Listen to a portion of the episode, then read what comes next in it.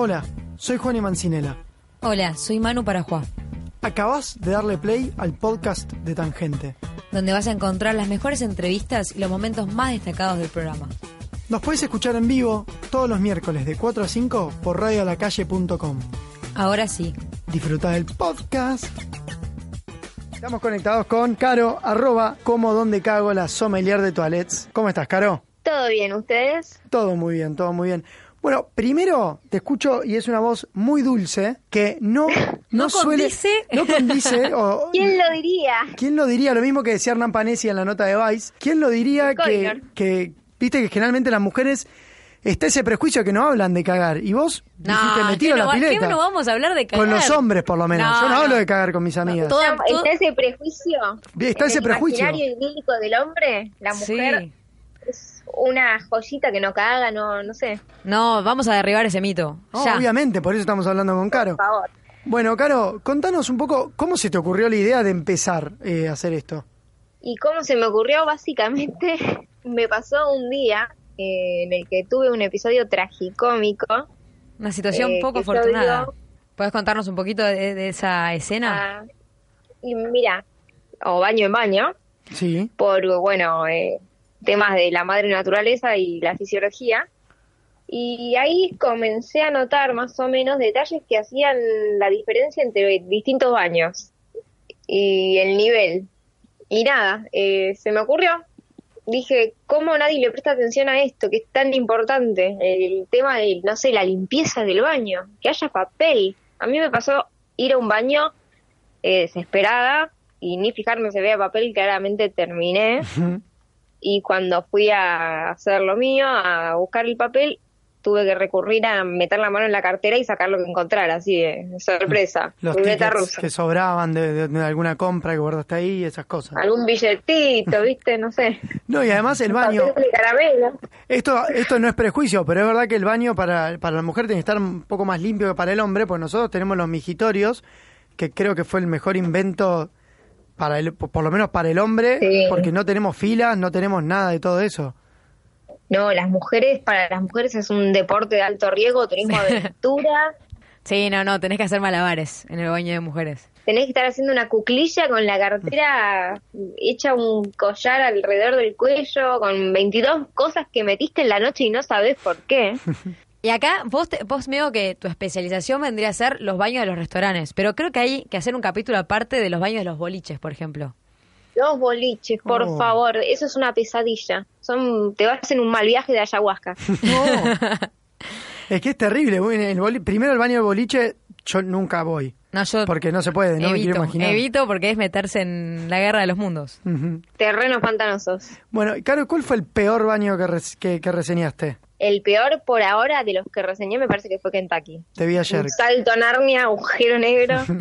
Baños, ba- el baño de Kentucky, por lo menos Caro subió las fotos, no tenía... Era un agujero en un Era un pozo. agujero en un pozo, como, como había en algún momento. Claro, encima yo me meto en el baño de hombres, me aventuro, viste, a lo desconocido. Y me encontré con eso, dije, ¿dónde me metí? Sal de ahí. Sáquenme.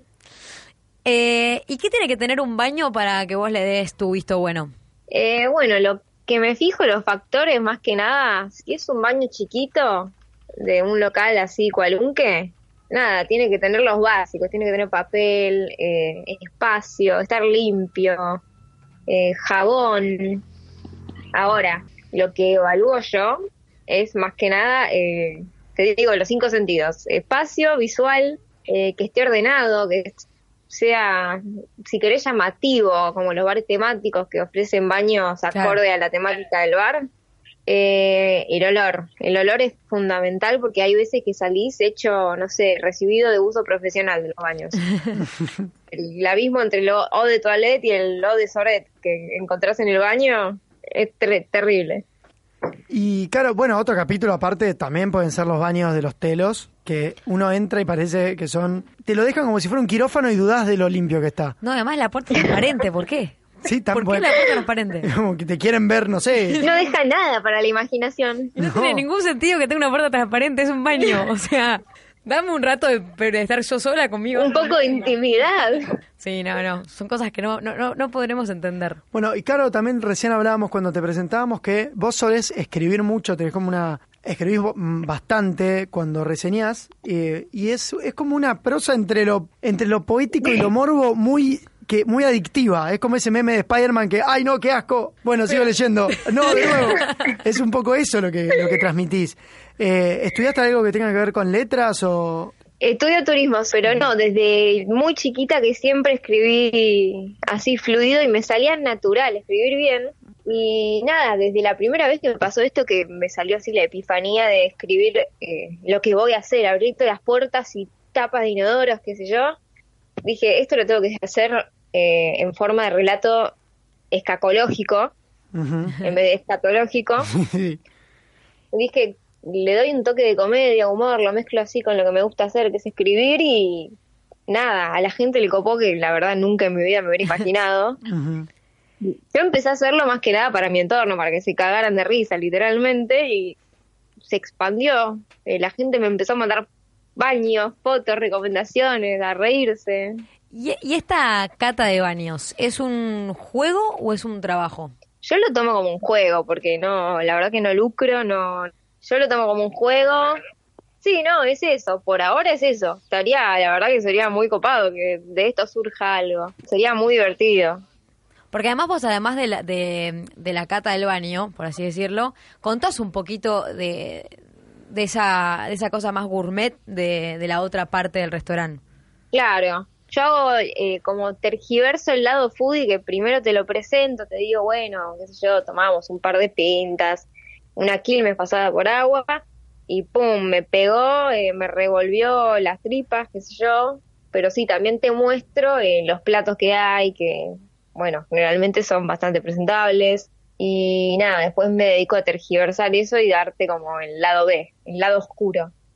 Y en esta respuesta que has recibido de, de, de los lectores y de, y de la gente, ¿hay algo que te haya sorprendido en particular? Eh, no, la verdad es eso, que me sorprendió ya en sí tener respuesta de la gente. Que me digan esto es lo que hacía falta y nadie se había dado cuenta. O, Nadie "Mándalo se animó baño". a hacerlo, claro. ¿Y por qué Claro. crees que, que, que siga habiendo ese morbo o como dijiste al principio, ese, esa que nadie quiere hablar de, de, de- de los baños, de los lugares? Baños o de cagar directamente, digo. Y no sé, se sentirán, eh, qué sé yo, vulnerables. Será como el momento de vulnerabilidad de uno. Entonces es como que lo ocultás. En lugar de hacerlo algo público y gracioso, lo, lo ocultamos, eh, nos escondemos, te sentís sucio. Es como que hay una carga social negativa en eso. Y vos, que sos licenciada en turismo, ¿has experimentado baños de otras partes del mundo?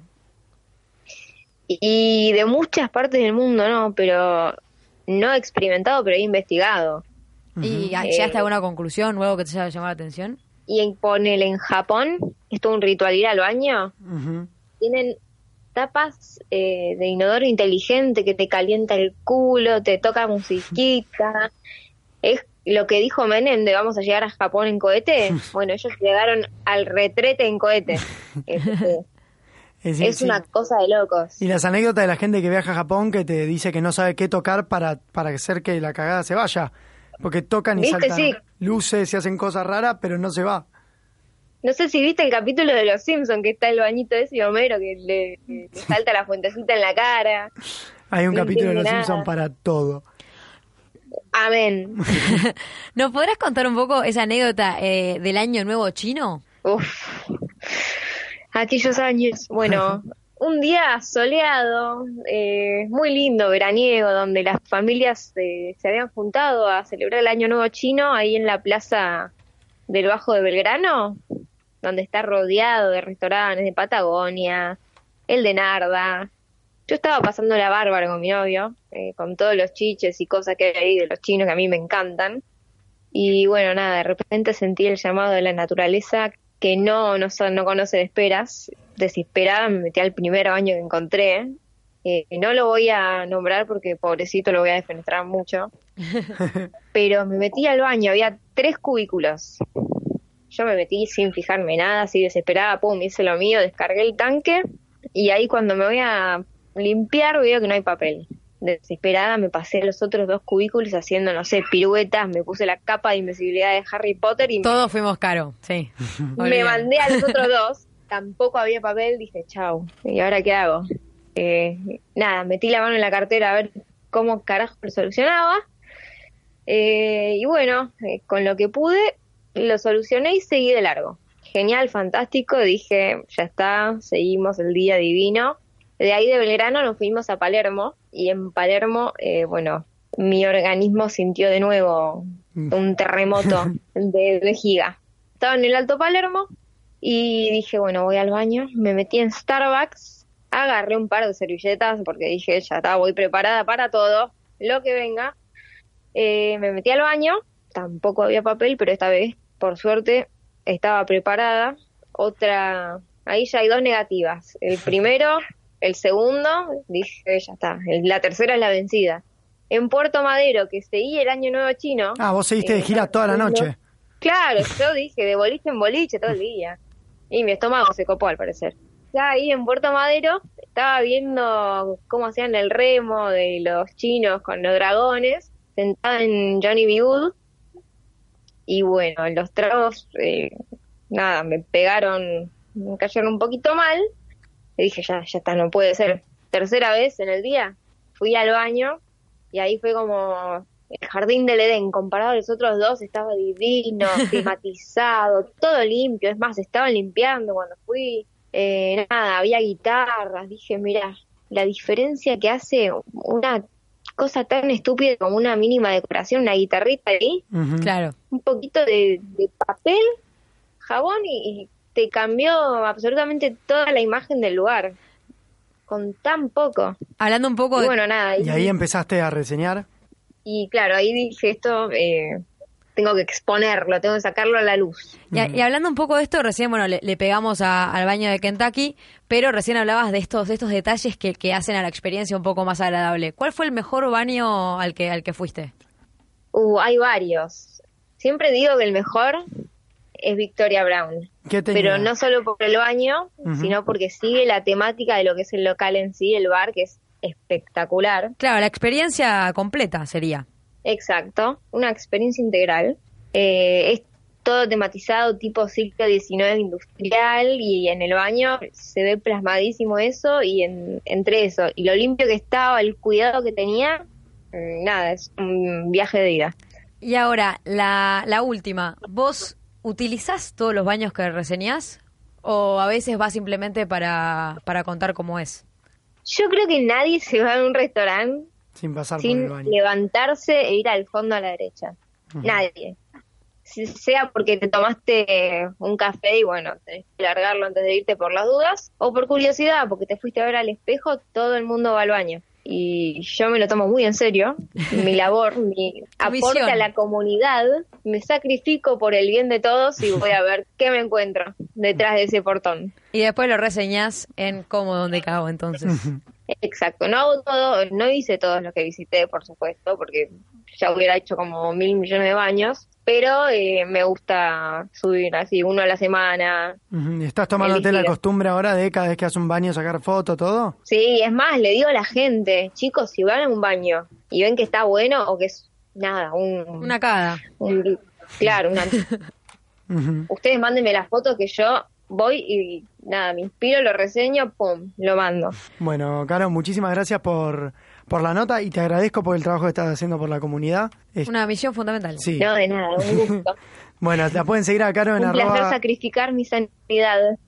La pueden seguir a Caro en arroba como donde cago y ahí pueden leer sus hermosas reseñas que hace los baños, que si, si no es porque querés conocer el baño, la reseña en sí se lee muy bien.